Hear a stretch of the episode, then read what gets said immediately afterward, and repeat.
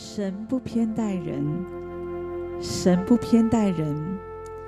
有的时候，我们觉得在我们的生活当中，我们会遇到有一些人，我们觉得他有点偏心，我们觉得这个主管不公平，我们觉得这个国家的领袖不公义。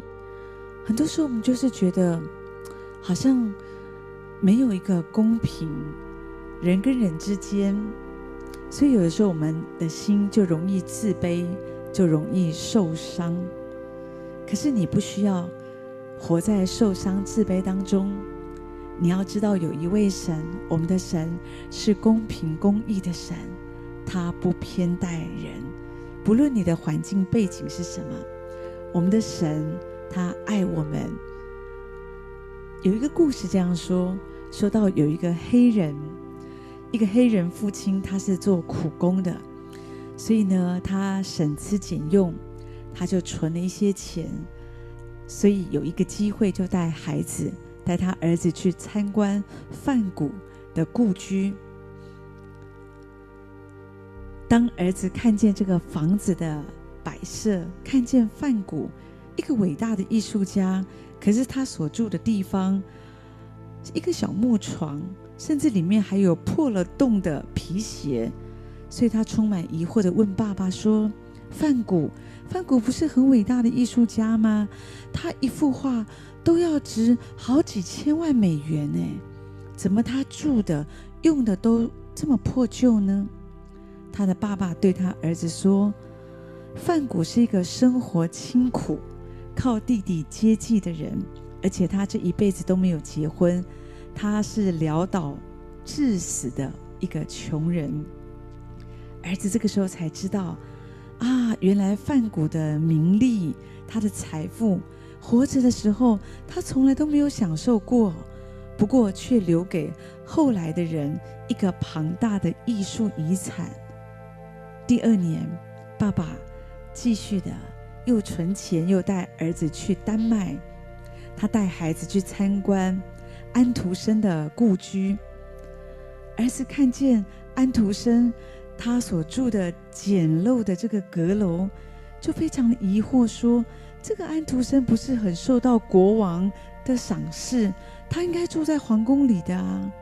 父亲回答说：“不是这样子，安徒生的父亲是一个体弱多病的鞋匠，他的妈妈是一个洗衣帮人家洗衣服的人。”所以他从小就是住在这么狭小的一个阁楼里。这两年，这两次的旅游带给这个男孩一个很大的启发。他相信自己，虽然我的爸爸是做苦工的，虽然我的爸爸是一个黑人，在一个仍然充满歧视的时代。可是这个男孩相信，虽然我是在这样的背景，我的样貌平凡，我的衣服穿的也不怎么样，我的出身也很低，我没有什么特别的背景。可是神一定会给我与众不同的特色，所以这个男孩就开始用心的去发现他的自我，而且愿意对人付出关怀。二十年之后，这个男孩成为一个有名的记者。而且他得到了普利兹奖。当大家对他的成就惊叹的时候，他说：“我曾经以为凭我这样的贫穷黑人出身，我不可能有出息。可是借着我的爸爸带我认识范谷和安徒生的童年，就改变了我对生命价值的认知，使我真正的明白，神绝对不会轻看每一个卑微的生命。”每一个人在神的手中都是无价的宝贝，即使我是一时的失意，可是神也是要透过这个失意来激励我继续往前，让这个失败成为我往前的动力。我觉得这个记者他说的多么的好，神不偏待人，你知道神没有偏待我们，神看我们是很独特的。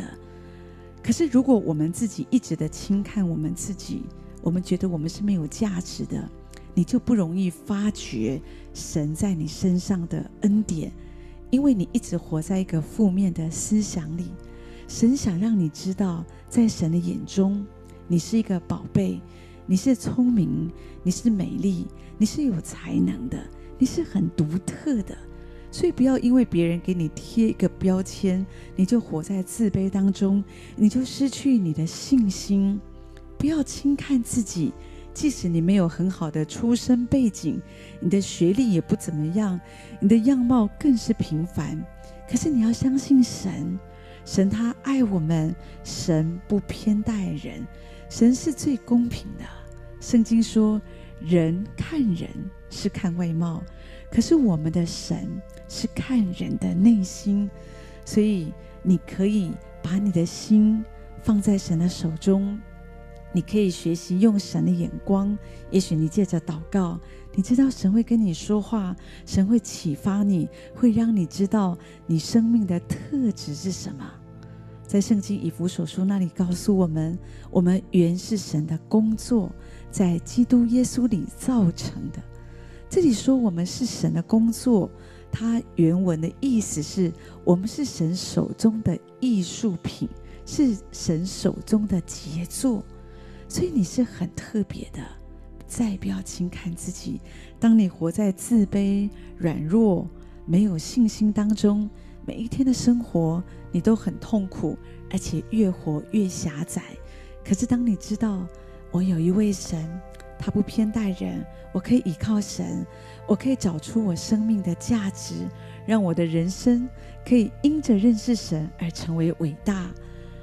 我相信你的生活，你的生命就会不一样，而且每一天你因着神的自己，你可以非常的开心。